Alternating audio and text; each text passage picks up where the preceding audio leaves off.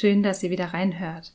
Ich bin Christina und ihr seid hier im Podcast BFAB Care, alles rund um Skinpicking, Trichotillomanie und Co. Ja, und bevor es mit der Folge losgeht, hätte ich noch eine kleine Bitte an euch. Und zwar sage ich das normalerweise auch immer am Ende der Folgen. Und zwar würde ich mich super freuen, wenn ihr mal eine Rezension oder eine Bewertung da lasst auf iTunes oder Apple Podcasts oder neuerdings geht das auch bei Spotify, dass man da einfach Sterne vergeben kann für die Podcasts oder die Shows, die man mag. Und da würde ich mich einfach super freuen, wenn ihr mir da eine Bewertung da lassen würdet. Das macht einerseits natürlich mir einfach eine Freude, wenn ich da Feedback von euch bekomme. Andererseits hilft es aber einfach dem Podcast auf die Sprünge, weil je mehr Bewertungen, positive Bewertungen der Podcast hat, umso eher wird er auch mal anderen Leuten zum Beispiel vorgeschlagen. Genau, also wenn ihr mich da unterstützen wollt, würde ich mich sehr, sehr freuen. Genau, das war's diesmal auch schon mit der Vorrede und ich starte direkt mit der Folge. Und zwar ist es heute das zweite Mal, dass ich ein QA-Special mache.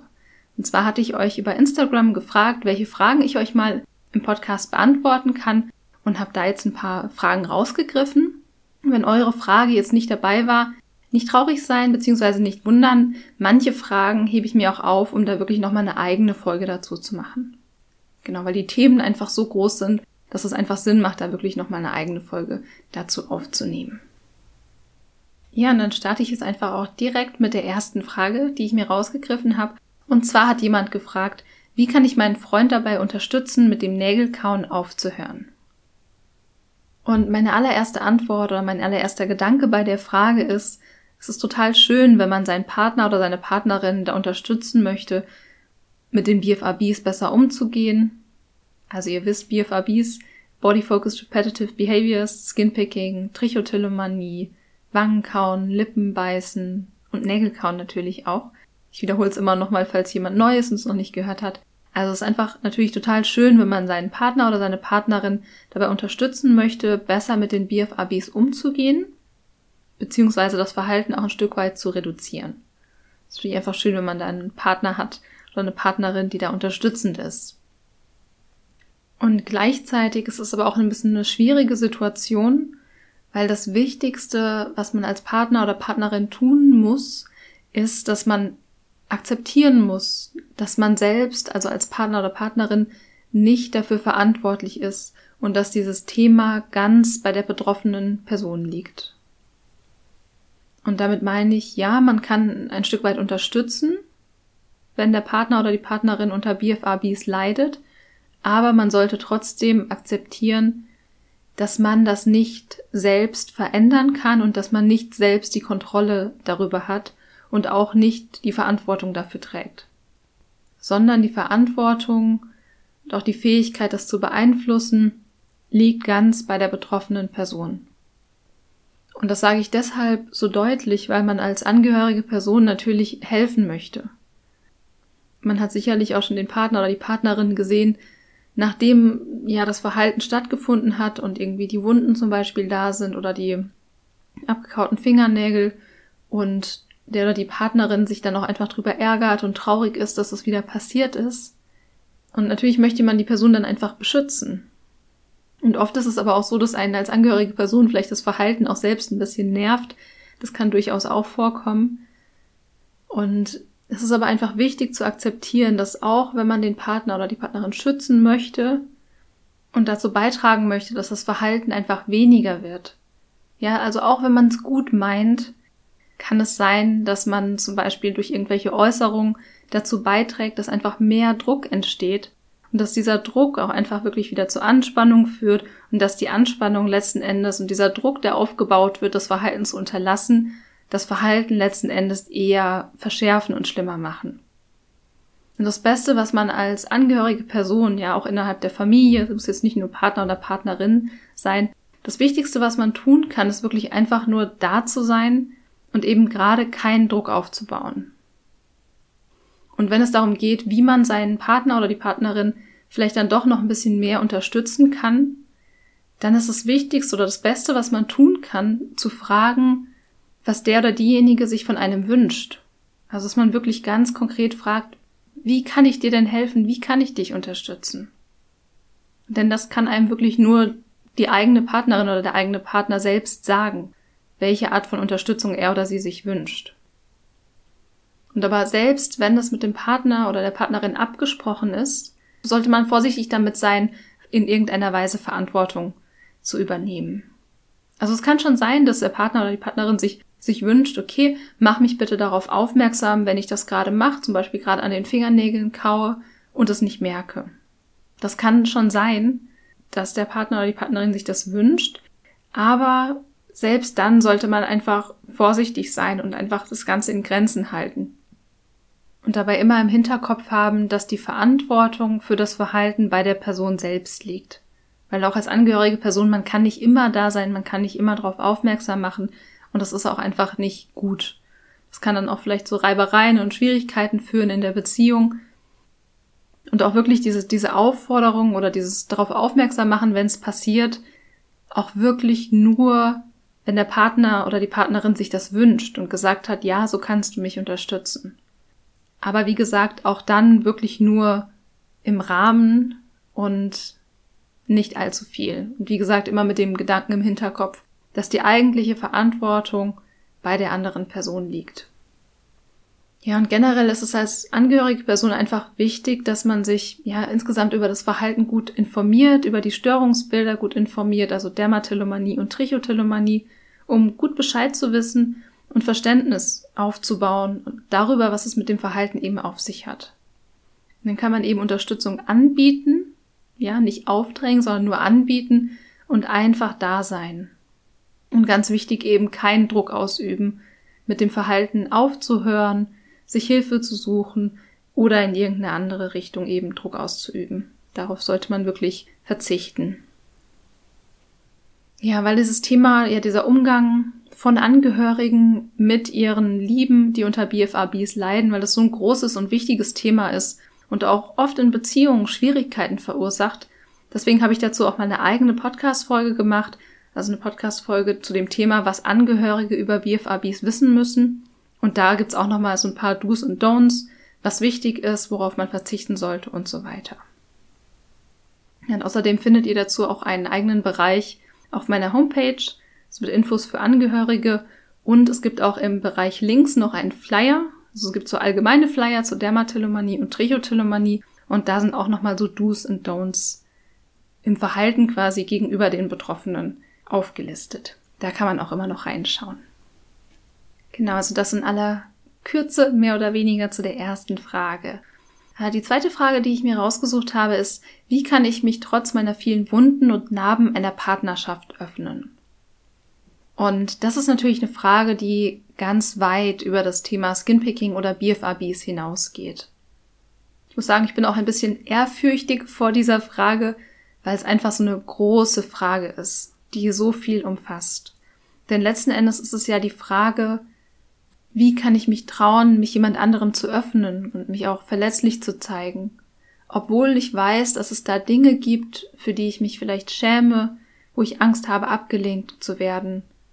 Und ja, wo ich mich einfach eben, ja, verletzlich zeigen muss, um in Kontakt und in Verbindung mit einer anderen Person zu gehen. Ja, wie es auch in der Frage heißt, eben sich zu öffnen. Ja, und sich zu öffnen, sich verletzbar zu machen, ist natürlich immer ein gewisses Risiko. Das ist ganz generell für uns alle ein Risiko, wenn wir uns verletzbar zeigen, verletzlich sind.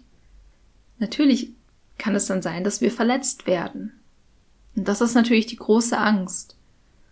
BFABs sind eben generell mit sehr viel Scham verbunden. Und Scham empfinden wir ja dann, wenn es etwas gibt, zum Beispiel eine Eigenschaft an uns oder eben auch das Verhalten wie die BFABs, von dem wir befürchten, dass andere das irgendwie als negativ bewerten würden. Ja, also Scham in dem Kontext auch nichts anderes als wirklich die Angst vor Ablehnung vor anderen. Und bei BFABs ist es eben so, dass Betroffenen sich sehr für das Verhalten an sich schämen.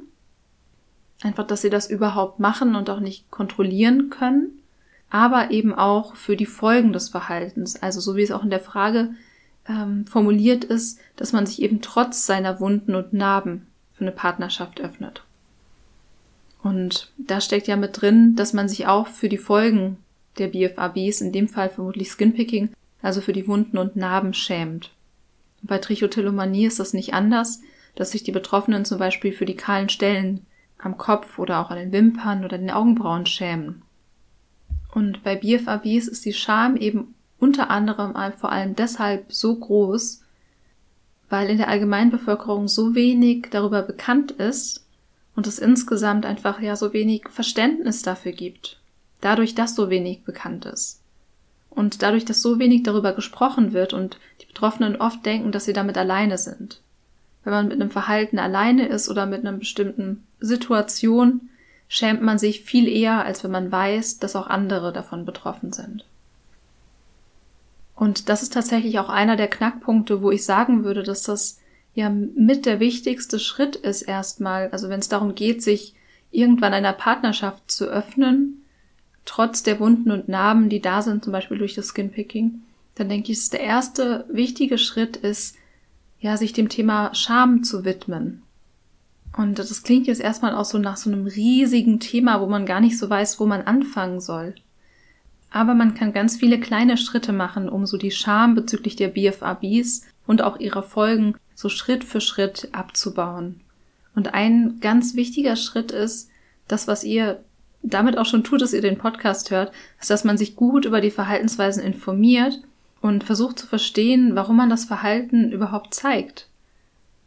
Ja, weil als betroffene Person macht man sich sehr viel Vorwürfe und denkt, dass man selbst daran schuld ist. Aber wenn man eben mehr darüber lernt, versteht man auch, dass man nicht selbst schuld ist und dass das Verhalten einen Grund hat und man lernt, dass auch andere darunter leiden. Und das ist schon so der erste Schritt, um Scham abzubauen. Und der zweite ganz wichtige Schritt ist, sich mit anderen Betroffenen zu vernetzen. Denn Scham wächst so in der Einsamkeit. Ja, Scham wächst dann, wenn man über bestimmte Themen nicht spricht wo man Angst hat, dass man andere damit wegstößt, beispielsweise, dass man abgelehnt wird. Und je mehr man so in Einsamkeit über diese Themen nachdenkt, umso größer werden sie.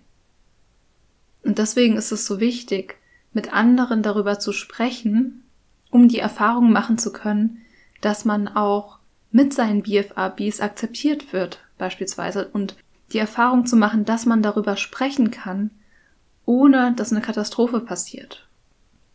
Und das ist auch der Grund, warum ich immer wieder auf die Selbsthilfegruppen verweise, weil es einfach so heilsam ist, in so einem Kontext zu sein, mit anderen über ein Thema zu sprechen, das ja die Leute verbindet. Ja, mit anderen über ein Thema zu sprechen, was einem schwer fällt, wo man dann aber die Erfahrung machen kann, hey, den anderen geht's ganz genauso. Und in so einem Kontext kann man eben auch ja Mitgefühl mit anderen entwickeln oder empfinden einfach schon ganz automatisch, die unter demselben Problem leiden, die man aber deswegen trotzdem nicht abwertet.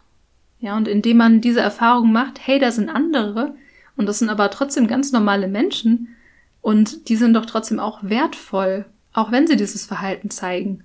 Hey, warum soll ich nicht selbst dann auch wertvoll sein? wenn ich das für andere auch empfinden kann. Ja, so Scham hat's wirklich nicht leicht, in so einem Kontext dann auch weiter zu bestehen. Wenn man so über so ein Thema sprechen kann und darüber lachen kann, gemeinsam vielleicht sogar, und Erfahrungen teilen kann, dann wird die Scham Stück für Stück kleiner. Wenn man immer wieder auch in diesen Kontexten die Erfahrung macht, eben nicht abgelehnt zu werden deswegen, sondern akzeptiert zu werden. Und man macht die Erfahrung, dass es eben ein Thema ist, über das gesprochen werden kann. Deswegen kann ich den Austausch in Selbsthilfegruppen einfach wirklich nur empfehlen, weil man einfach lernt, über das Thema erstmal zu sprechen. Und das ist ein ganz, ganz wichtiger Schritt, um eben, ja, diese Scham einzudämmen und zu lernen, darüber zu sprechen. Ja, so in einem sicheren Rahmen über das zu sprechen, wofür man sich schämt, ist unglaublich heilsam. Das muss auch nicht unbedingt eine Selbsthilfegruppe sein. Das kann auch sein, dass man mit einer vertrauten Person darüber spricht und sich da öffnet. Oder auch in der Psychotherapie, das ist natürlich auch eine Möglichkeit. Wichtig ist aber, dass man irgendwo diesen ersten Schritt macht, darüber zu sprechen, damit man überhaupt die Erfahrung machen kann, dass es okay ist, darüber zu sprechen und dass man trotzdem akzeptiert und respektiert wird auch wenn man dieses Verhalten zeigt und unter dieser Störung zum Beispiel leidet. je nachdem, was es jetzt ist. Genau, und die Scham abzubauen bezüglich der BFABs ist dann eben auch ein wichtiger Schritt dahin, dass man sich selbst zu akzeptieren lernt. Mit seinen BFABs. Ja, selbst wenn diese Verhaltensweisen noch da sind. Ja, oft haben Personen ja irgendwie so das Ziel, ja, ich kann mich erst dann akzeptieren, wenn ich das und das erreicht habe. Aber es ist eben gerade so wichtig, sich auch mit seinen Ecken und Kanten zu akzeptieren. Und auf dem Weg, sich mehr und mehr akzeptieren zu können, ist eben so dieser Abbau von Scham, sich selbst zu zeigen und die Erfahrung zu machen, dass man auch mit seinen BFABs geliebt wird, ein ganz wichtiger Schritt. Ja, und den Schritt kann man eben machen, indem man nur, indem man sich anderen gegenüber öffnet. Und jetzt ist es natürlich ein kleines bisschen schwierig, weil natürlich gerade die Frage ist, wie kann ich mich in, für eine Beziehung öffnen, trotz meiner BFABs? Das natürlich irgendwie so ein bisschen zirkulär ist, aber der Punkt ist, es geht darum, sich erstmal anderen gegenüber zu öffnen. Es muss nicht sofort der neue Partner oder die neue Partnerin sein oder potenzielle Partnerin oder Partner, sondern es geht erstmal darum, sich generell jemanden zu öffnen und zu lernen, über das Thema zu sprechen, um es dann auch besser akzeptieren zu können und sich selbst mit den BFABs besser akzeptieren zu können. Ja, und sich selbst akzeptieren zu können, und das ist auch so der zweite Schritt, ist, dass man ja auch seinen Körper da einschließt. Dass man sich bewusst macht, hey, kein Körper ist perfekt. Niemand muss sich für seinen Körper schämen. Ich weiß, es ist sehr verbreitet. Und fast jeder hat irgendetwas, wofür er oder sie sich an seinem oder ihrem Körper schämt. Und bei Betroffenen mit BFABs sind das eben häufig dann die Folgen der BFABs. Zusätzlich zu den anderen Körperstellen, für die sich vielleicht auch viele Menschen einfach schämen, bestimmte Figurthemen, solche Dinge. Ja, ich weiß, also das Thema, sich für seinen Körper zu schämen, ist für Menschen mit BFABs ein großes Thema, aber auch für andere Menschen. Und das ist vielleicht auch was, was ganz gut ist, wenn man sich das in Erinnerung ruft, wenn man neue Leute kennenlernt und vielleicht auch sich irgendwie eine ja, Beziehung, eine neue Beziehung anbahnt mit jemandem, sich einfach wieder in Erinnerung zu rufen, hey, auch andere Menschen, auch Menschen, die nicht unter BFABs leiden, schämen sich für bestimmte Aspekte ihres Körpers. Ja, das ist bei sehr vielen, wenn nicht vielleicht sogar den allermeisten Menschen so, dass es da irgendwas gibt, ja, was man vielleicht nicht so an seinem Körper mag, und was man vielleicht auch gar nicht so gerne zeigt. Und das heißt, diese Angst vor Ablehnung ist womöglich auch bei dem potenziellen Partner oder der Partnerin da. Das ist vielleicht auch ganz generell jetzt auch über den Körper hinweg einfach wichtig, sich das in Erinnerung zu rufen und im Kopf zu haben, dass jeder, jeder Mensch etwas hat, wofür er oder sie sich schämt. Und dass man auch mit diesem Gefühl eben nicht alleine ist. Genau, aber zurück zum Körper. Also es geht darum, auch nach und nach zu lernen, den eigenen Körper zu akzeptieren und wertzuschätzen. Und in dem Zusammenhang ist in den letzten Jahren ja auch viel der Begriff Body Positivity gefallen, also einfach seinem Körper positiv gegenüberzustehen und ihn vor allem auch mit seinen Fehlern, Unvollkommenheiten und seinen Imperfections, das englische Wort ist da irgendwie besser, zu akzeptieren und auch wertzuschätzen. Und was da auch ein ganz wichtiger Ansatzpunkt ist, denke ich, ist, dass man lernt, seinen Körper auch für seine Funktionen zu schätzen. Denn es bezieht sich ja doch sehr viel auf das Aussehen. Und man muss nicht unbedingt das Aussehen des eigenen Körpers lieben. Man muss es nicht unbedingt perfekt finden und super finden, um seinen Körper wertzuschätzen. Sondern man kann sich auch darauf fokussieren, dass der Körper einfach unglaublich viele Funktionen hat und einen unglaublich guten Job macht, der einem das Leben ermöglicht. Und diese Sichtweise ist eben auch wirklich eine Möglichkeit, ja, eine positive Perspektive auf den eigenen Körper zu bekommen, die auch unabhängig vom Aussehen ist, sondern dass man auch einfach ein ja, Gefühl der Dankbarkeit gegenüber dem eigenen Körper entwickeln kann, einfach dafür, dass er einem das Leben ermöglicht. Ja, nur durch unseren Körper können wir Berührung wahrnehmen, gutes Essen genießen, Nur durch unseren Körper können wir die frische Luft im Gesicht spüren, uns bewegen. Ja, all das, was, was körperlich auch Freude macht, also auch tanzen oder was auch immer. Ja, all diese Dinge ermöglicht uns unser Körper. Ganz abgesehen davon, dass er für uns atmet, dass das Herz schlägt und so weiter. All das tut der Körper ständig für uns.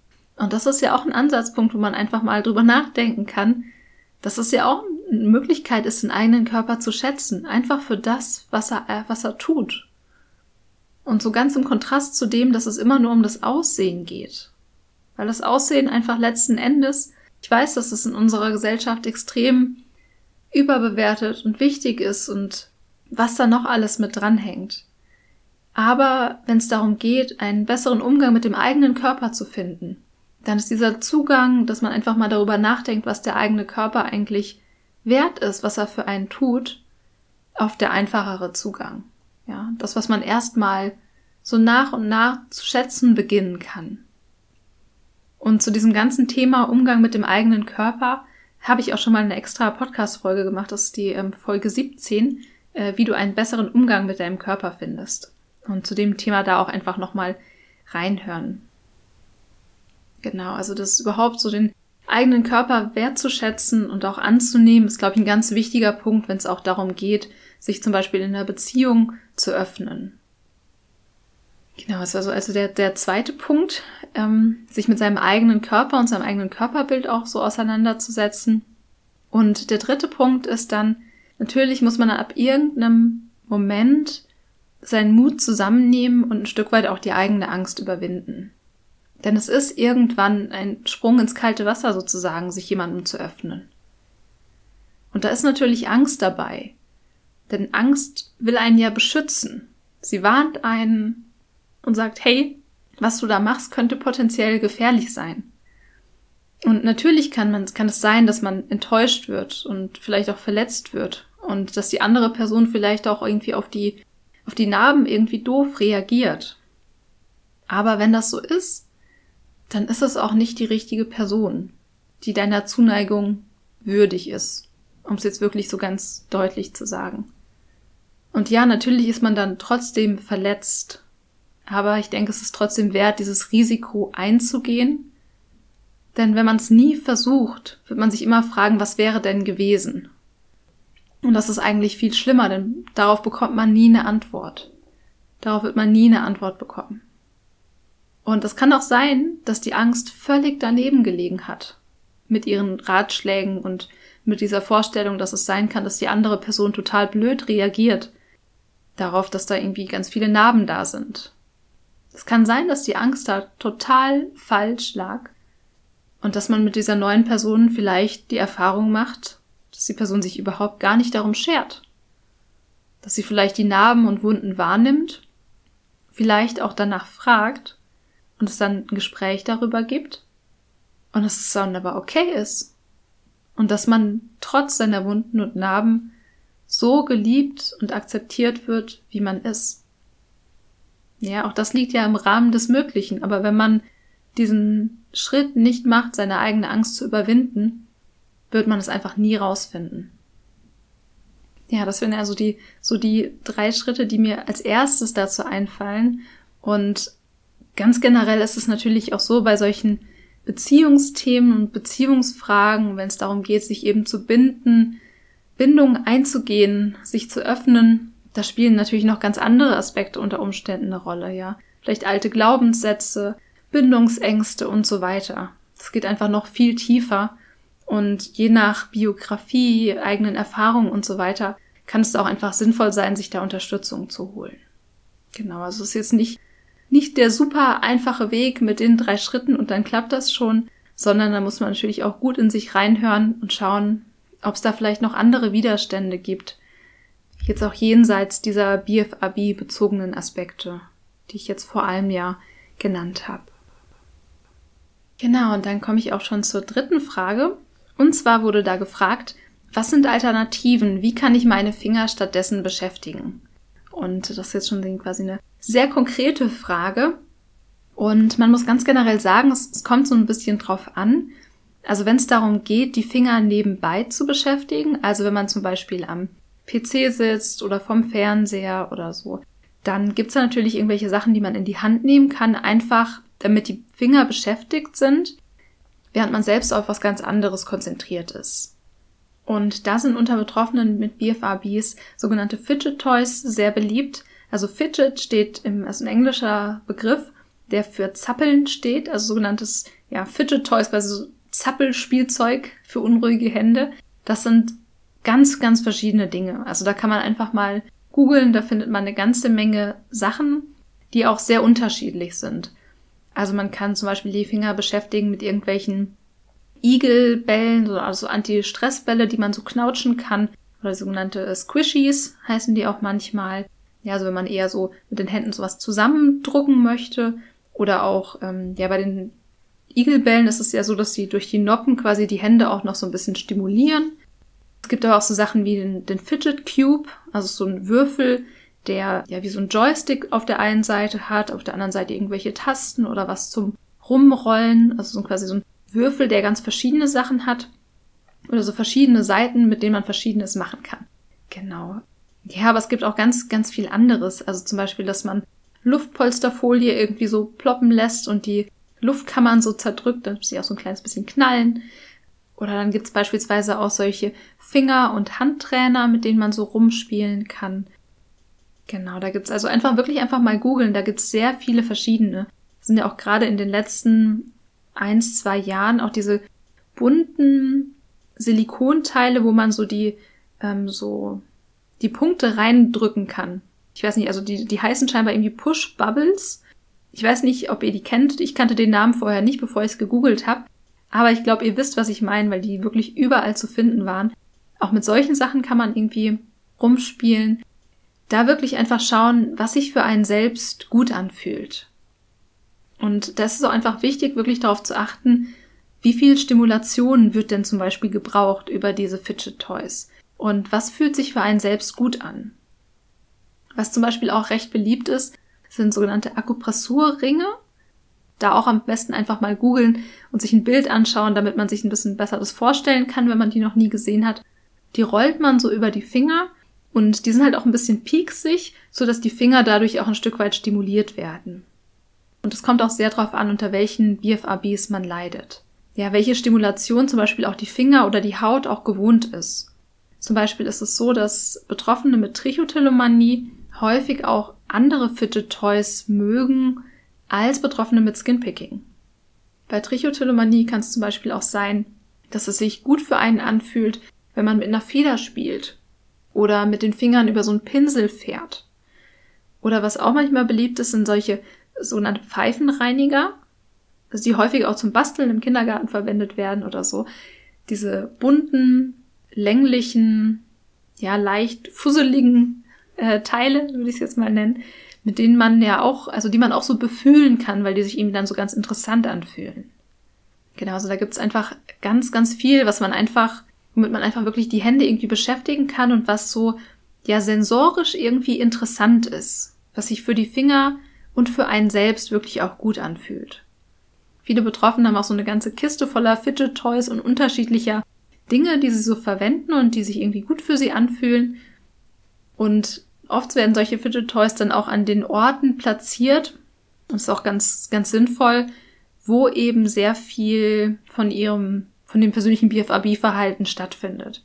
Also zum Beispiel ein Fidget Toy auf der Couch, eins auf dem Schreibtisch und eins irgendwie auf dem Sessel, wo man immer liest, beispielsweise.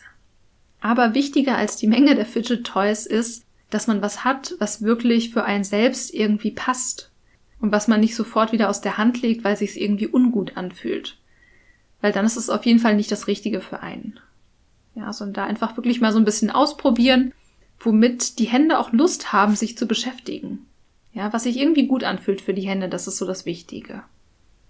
Ja, und jenseits dieser Fidget Toys oder dieser Dinge, womit man einfach die Hände wirklich beschäftigen kann, gibt es natürlich noch so ein paar andere Sachen, die man dann machen kann, je nachdem, was man halt nebenbei macht. Also zum Beispiel kann es auch ganz irgendwie hilfreich sein, zum Beispiel beim Fernsehen schauen abends nebenbei zu stricken oder so ein Makramee zu knüpfen, zu malen. Ähm, Gibt es da früher diese Scooby-Doo-Bänder, die irgendwie zu knoten. Also alles sind so Möglichkeiten, wenn man einfach ja nebenbei irgendwie was so ein bisschen Kreatives machen kann, ein bisschen meditativ vielleicht auch, einfach, dass die Hände beschäftigt sind.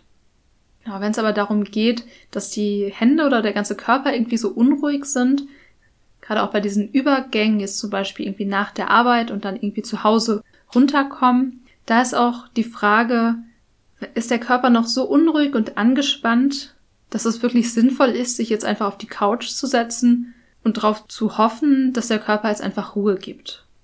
Oder wäre es vielleicht auch hilfreich, sich, wenn der Körper noch so angespannt und noch so unruhig ist, auch von den Aktivitäten und Reizen des Tages, wäre es dann nicht vielleicht auch sinnvoll, sich nochmal zu bewegen, ja, sich zu dehnen, kurz spazieren zu gehen und irgendwie auch nochmal so ein bisschen Energie zu verbrauchen, um dem Körper dabei zu helfen, runterzukommen. Genau, also das vor allem so für den, für den Abend auch irgendwie wichtig und generell, wenn die Hände so unruhig sind oder insgesamt so die Anspannung so groß ist, ist es auch immer wichtig, sich zu fragen, was brauche ich denn eigentlich gerade? Und oft ist es auch so, dass bestimmte körperliche Bedürfnisse auch eine gewisse Unruhe verursachen. Also vor allem auch Hunger. Also da einfach auch in sich hineinhören und fragen, okay, was braucht mein Körper denn eigentlich gerade? Und wie kann ich ihm das geben, was er braucht, ohne dass es dann eben im BFAB-Verhalten mündet? Genau, ich hoffe, das beantwortet die Frage so ein kleines bisschen ähm, zum Thema Finger beschäftigen. Und die nächste Frage ist auch schon die letzte Frage und passt auch ganz gut dazu, denn da war die Frage, was kann ich anstatt Skinpicking tun? Wie kann ich mich entspannen, die Überreiztheit abbauen? Und da ist der erste Tipp tatsächlich derselbe, den ich gerade eben schon genannt habe, nämlich einfach sich bewegen, Sport zu machen und so überschüssige Energie zu verbrauchen. Ja, es muss nicht unbedingt sein, dass man jetzt, keine Ahnung, Tennis spielen oder joggen geht sondern manchmal kann es auch einfach helfen, irgendwie mal kurz sich ganz kräftig auszuschütteln, wirklich den ganzen Körper mal auszuschütteln oder ja, so eine kleine Übung zu machen, wie einfach mal 20 Mal oder zwei Minuten lang einen Hampelmann zu machen. Danach hat der Körper auf jeden Fall eine ganze Menge Energie verbraucht. Oder dass man einfach mal fünfmal die Treppe hoch und runter läuft. Wenn man eine Treppe im Haus hat jetzt. Genau, einfach so kleine Dinge, um einfach mal ein bisschen Energie zu verbrauchen. Weil das ist wirklich häufig so ein Problem, das was ich gerade eben schon gesagt habe, dass ja viele Leute ganz angespannt vom Tag abends nach Hause kommen und natürlich ist man ein Stück weit dann erschöpft und möchte einfach nur irgendwie Ruhe haben, aber häufig kommt der Körper da nicht so hinterher. Und gerade Betroffene mit BFABs haben eben oft mit diesen Übergängen Schwierigkeiten. Und oft treten die BFABs dann gerade an diesen Übergängen auf und helfen sozusagen runterzufahren. Und in den Zeiten kann es eben ganz hilfreich sein, sich einfach nochmal zu bewegen und dem Körper wirklich auch nochmal so eine Möglichkeit zu geben, die Anspannung des Tages rauszulassen, loszulassen. Und da kann es total hilfreich sein, sich einfach eben nochmal zu bewegen oder auch nach draußen zu gehen. Bei so einem Spaziergang hat man eben gleichzeitig Bewegung und dann noch andere Eindrücke. Ja, und auch in der Natur kann man sich dann noch so mal ein bisschen so ein bisschen Erdung abholen, bisschen Ruhe abholen, da kann das ungemein hilfreich sein. Genau eine andere Möglichkeit, mit Überreiztheit oder Anspannung umzugehen oder ein so ein Trick, den man nutzen kann, ist, dass man sich auf eine Akupressurmatte legt. Die hat zwar jetzt irgendwie nicht jeder zu Hause, aber wenn ihr keine habt, das ist auf jeden Fall eine Idee wert.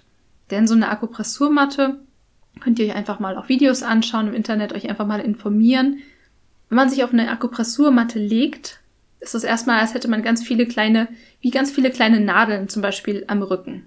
Und der Körper nimmt diesen Reiz wahr und fährt dann sozusagen sein eigenes Entspannungsprogramm hoch, sodass man ganz automatisch runtergefahren wird, weil der Körper so einen starken Reiz bekommen hat. Genau, also das ist auch einfach so eine Möglichkeit, das mal auszuprobieren. Und ein bisschen ähnlich funktionieren sogenannte Skills, das ist auch was, was häufig auch bei, bei selbstverletzendem Verhalten auch eingesetzt wird, wo es darum geht, dass man ja dem Körper einen sehr starken Reiz gibt.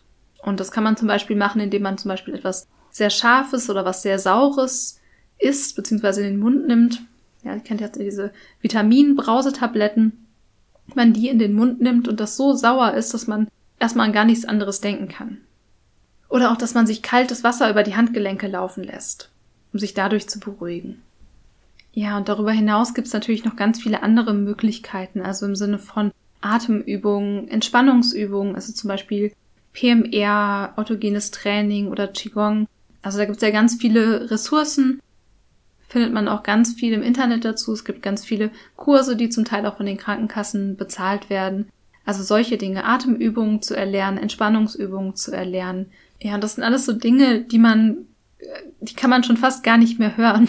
Atemübungen, Entspannungsübungen, Yoga machen und so weiter. Weil man einfach so viel damit bombardiert wird. Und man überall gesagt bekommt, das kann man gegen Stress machen und die Übungen soll man machen und das wäre noch ganz gut.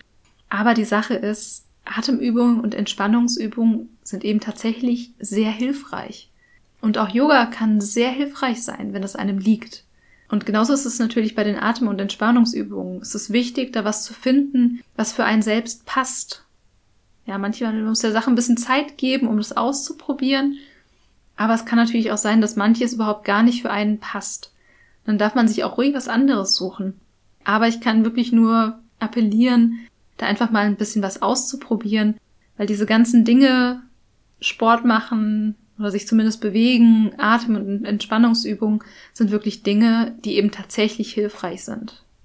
Und welche Arten genau von diesen Übungen, das kann man dann für sich rausfinden. Aber es ist eben ja gerade diese, diese Dinge, die den Körper und Geist verbinden und die auch helfen, den Körper runterzufahren, sind eben einfach unglaublich hilfreiche Werkzeuge, auch um mit seiner Anspannung und damit auch um mit seinen BFABs besser umgehen zu können. Und das waren jetzt alles Methoden oder Tipps dafür, wie man mit akuter Anspannung umgehen kann. Aber ganz generell geht es auch einfach darum, insgesamt mehr ins Gleichgewicht zu kommen und stabiler zu werden. Und dazu gehört zum Beispiel auch, sich mit seinen eigenen Themen auseinanderzusetzen, mit den Dingen, mit denen man irgendwie so zu kämpfen hat, immer wieder, mit seinen inneren und äußeren Konflikten beispielsweise. Ja, gegebenenfalls eben auch mit Unterstützung von außen. Und dafür kann es oft auch ganz hilfreich sein, jetzt unabhängig davon, ob das, man das mit Unterstützung von außen macht oder nicht, dass man über seine Gedanken und Gefühle schreibt, also Journaling, dass man einfach mal aufschreibt, wie es einem geht, was einen gerade beschäftigt und so weiter. Und es ist deshalb so hilfreich, weil man auf Papier seine Gedanken sehr viel leichter zu Ende denken kann und da einfach die Dinge einen sicheren Platz haben man nicht immer wieder alles im Kreis denken muss.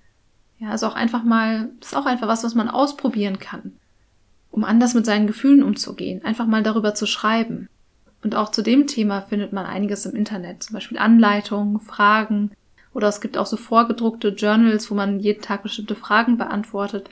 Auch das kann eine Möglichkeit sein, um im Alltag stabiler zu sein, weil man sich einfach viel mehr bewusst ist, wie es einem eigentlich geht. Und wenn es darum geht, insgesamt mehr ins Gleichgewicht zu kommen, ist es eben auch sehr wichtig, gut für sich selbst und seinen Körper zu sorgen. Das heißt, es gehört wirklich auch so zu den wichtigsten Basics, um Anspannung und Stress vorzubeugen, dass man eben genug schläft, dass man sich genug bewegt, Sport macht vielleicht auch, dass man für Entspannung und Ruhezeiten, für Pausen sorgt, dass man öfter mal in die frische Luft geht oder mal in die Natur und auch auch so ein Thema, dass man sich gesund ernährt. Beziehungsweise, dass man einfach Sachen weglässt, auch von denen man weiß, dass sie einem nicht gut tun. Und das ist bei BFHBs manchmal auch so ein Thema, das Aufputschendes, also zum Beispiel irgendwie Kaffee, Energy Drinks, super viel Zucker, dass das auch so Dinge sind, die einen, die den Körper unruhig machen. Und wenn der Körper unruhig sind, sind die Hände auch unruhig. Insofern ist es auch da hilfreich, einfach so für Stabilität zu sorgen, auch für eine gewisse Ruhe zu sorgen, auch über die Ernährung. Ja, und auch genug zu trinken oder rechtzeitig auf Toilette zu gehen, wenn man muss. Ja, auch das, das gehört so dazu und auch genug zu trinken, genug zu essen und einfach insgesamt dafür zu sorgen, dass der Körper mehr im Gleichgewicht ist. Und generell gilt eben, alles, was das Stresslevel senkt und dafür sorgt, dass man ausgeglichener ist, ist dann eben auch hilfreich, um die BFABs zu reduzieren. So, genau. Das äh, hat die Frage hoffentlich schon mal ein kleines bisschen beantwortet. Und ich habe vorhin geschwindelt, das war noch gar nicht die letzte Frage. Es kommt noch eine, die ich auch super wichtig finde. Und zwar wurde gefragt, ist es möglich, die BFABs in den Griff zu bekommen? Oder hat man sein ganzes Leben etwas davon? Und das finde ich eine sehr, sehr wichtige Frage. Danke dafür. Und meine Antwort ist, ja, es ist möglich, seine BFABs in den Griff zu bekommen. ja, auf jeden Fall ist das möglich. Und die weitere Antwort ist jetzt ein kleines bisschen äh, komplizierter natürlich, als einfach, dass es möglich ist. Denn der Punkt ist, es gibt viele unterschiedliche Definitionen davon, was das eigentlich genau bedeutet. Also ob man das Verhalten zum Beispiel gar nicht mehr zeigt oder dass man sein Verhalten so weit reduziert, dass man nicht oder nicht mehr so sehr darunter leidet. Ja, das sind ja zwei sehr unterschiedliche Definitionen. Und viele Betroffene haben erstmal das Ziel, dass sie das Verhalten nie wieder zeigen.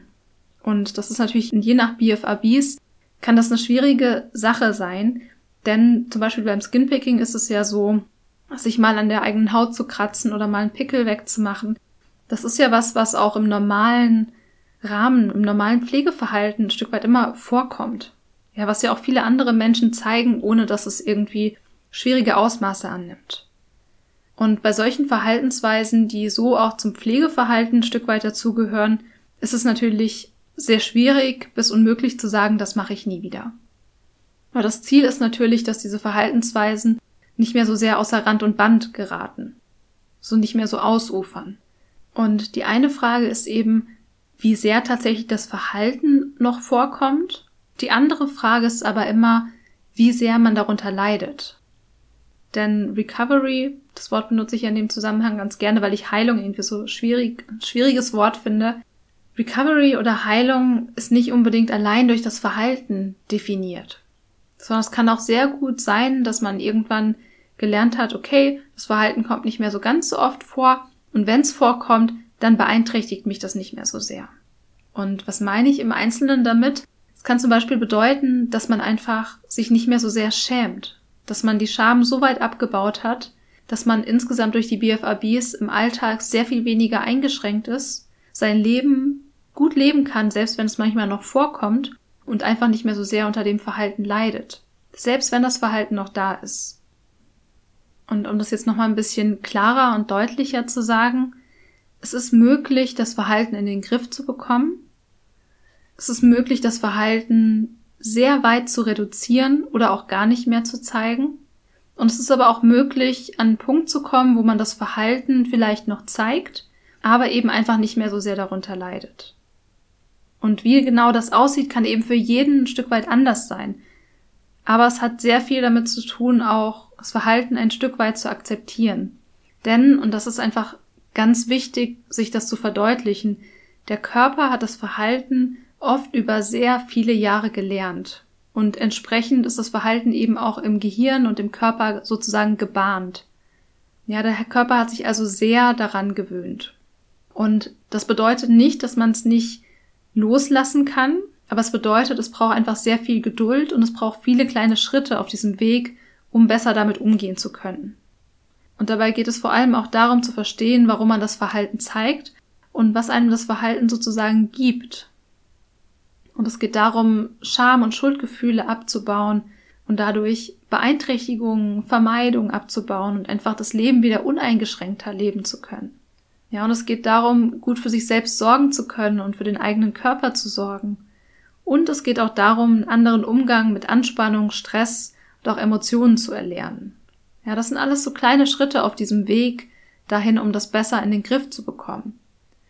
Und die Tatsache aber, dass der Körper so sehr an dieses Verhalten gewöhnt ist, bedeutet auch, dass es immer mal wieder auftreten kann. Und es kann auch sein, dass selbst wenn das Verhalten längere Zeit mal vollständig oder fast vollständig weg war, kann es sein, dass bei größerem Stress der Körper oder so der ganze Mechanismus mal wieder darauf zurückgreift ja, und das dann wieder auftritt und das dann vielleicht sogar wieder öfter auftritt. Und in solchen Fällen ist es dann ganz wichtig, sich nicht verunsichern zu lassen, sondern es eher als Warnsignal zu betrachten. Und zwar als Warnsignal in der Hinsicht, okay, ich muss gerade wieder besser auf mich achten. Und dann wieder vermehrt ja für sich selbst zu sorgen, bestimmte Strategien einzusetzen und einfach wieder auf die Dinge zurückzugreifen, die man früher zum Beispiel gelernt hat und die geholfen haben, das Verhalten zu reduzieren. Genau. Also ich habe das Gefühl, meine Antwort war insgesamt ein bisschen diffus. Aber der Grund dafür ist, dass dieses Thema so diffus ist und komplex ist. Denn dieses, die BFABs in den Griff zu bekommen, bedeutet eben tatsächlich für jeden etwas anderes. Und das kann für jeden komplett anders aussehen. Das muss nicht immer heißen, dass das Verhalten komplett weg ist. aber vielleicht, dass man gelernt hat, das Verhalten zu verstehen, besser damit umzugehen, es mehr ein Stück weit also zu akzeptieren, wenn es mal auftritt und aber zu sagen, okay, dann achte ich jetzt wieder mehr auf mich. Ja? Und in den Griff zu bekommen bedeutet ja auch, ja, in den Griff so mit den, wenn man sich das ganz bildlich vorstellt, mit den Händen, dass man das irgendwie handeln kann, damit, dass man damit umgehen kann und nicht unbedingt, dass es komplett weg ist. Und ich glaube, das ist auch einfach ganz wichtig, da für sich selbst mal drüber nachzudenken, was eigentlich so das realistische Ziel sein könnte. Denn häufig haben Betroffene ja den Vorsatz, ab morgen höre ich komplett auf. Und das ist so ein Vorsatz, der sehr schwierig ist und der sehr, sehr viel Druck macht. Und der mit sehr viel Enttäuschung verbunden ist, weil er fast automatisch zum Scheitern verurteilt ist. Einfach dadurch, dass BFABs eben auch oft automatisch und unbewusst auftreten und der Körper so sehr daran gewöhnt ist, dass mit reiner Willenskraft und Motivation eben nicht möglich ist, von einem auf den anderen Tag aufzuhören. Deswegen ist es auch so wichtig, sich kleine Ziele zu setzen und kleine Schritte zu machen und ein Stück weit auch, ja, akzeptierend daran zu gehen, zu sagen, okay, jetzt ist es halt gerade wieder passiert, es ist okay, ich schaue nach vorne. Denn zu diesem Weg zu diesem Heilungsweg, zum Recovery-Weg gehören einfach solche Rückschläge dazu. Es gehört dazu, dass es immer mal wieder auftritt. Und das eigentliche Ziel wäre das Verhalten, dass es seltener auftritt vielleicht. Oder dass man sich immer ein kleines bisschen besser unterbrechen kann. Dass man lernt, ein kleines bisschen besser für sich zu sorgen. Damit man ein bisschen stressresistenter ist und damit Druck und Anspannung weniger werden und die Trigger auch für die BFABs seltener sind. Ja, das sind alles so kleine Schritte auf diesem Weg, die BFABs in den Griff zu bekommen. Aber ja, es ist auf jeden Fall möglich. Es ist auf jeden Fall möglich, einen guten Umgang damit zu finden oder es auch ganz loszulassen.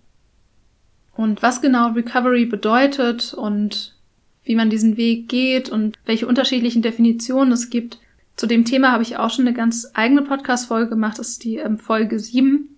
Da könnt ihr auch einfach gerne nochmal reinhören.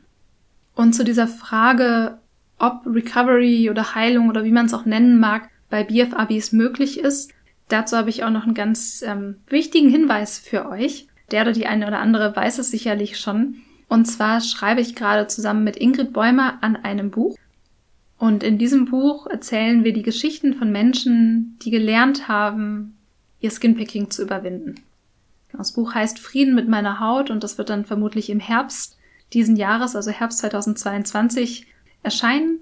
Und wenn ihr mehr darüber wissen möchtet, könnt ihr auch einfach auf meiner Homepage im Bereich Aktuelles mal schauen. Da findet ihr eine kurze Beschreibung zu dem Buch und äh, auch den Link zu der Verlagsseite, wo ihr noch ein paar mehr Infos findet. Äh, Ingrid Bäumer hatte die Idee zu diesem Buch, weil sie eben genau diese Geschichten erzählen wollte, um anderen Hoffnung zu machen, um anderen Mut zu machen und zu zeigen, dass es eben tatsächlich Wege gibt. In dem Fall Skinpicking zu überwinden. Genau. Es dauert also noch ein kleines bisschen, aber da könnt ihr euch schon mal drauf freuen. Äh, ich kenne die Geschichten ja schon in dem Buch und habe die dann sozusagen aus psychologischer Sicht ein Stück weit kommentiert.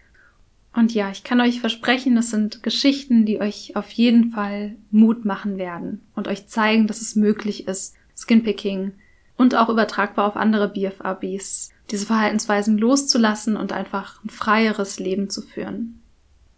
Ja, und mit dieser positiven Message zum Abschluss sind wir auch am Ende der Folge angekommen. Und ich hoffe sehr, dass es euch weitergeholfen hat und an diejenigen, die Fragen gestellt haben, auch nochmal vielen, vielen Dank dafür. Und es ist einfach immer unglaublich wertvoll, wenn Fragen auch direkt aus der Community kommen und ich euch damit einfach direkt weiterhelfen kann, sozusagen, indem ich eure Fragen beantworte. Ja, ich hoffe, es hat euch gut weitergeholfen, also denjenigen, die die Fragen gestellt haben, aber natürlich auch allen anderen. Und ja, vielen Dank euch. Könnt jederzeit weitere Fragen schicken. Ich werde sicherlich wieder so QA-Specials machen, weil ich es einfach eben ein gutes Format finde. Und ja, ansonsten bedanke ich mich jetzt einfach, dass ihr mir eure Zeit geschenkt habt, dass ihr zugehört habt und hoffe, dass ihr beim nächsten Mal wieder reinhört.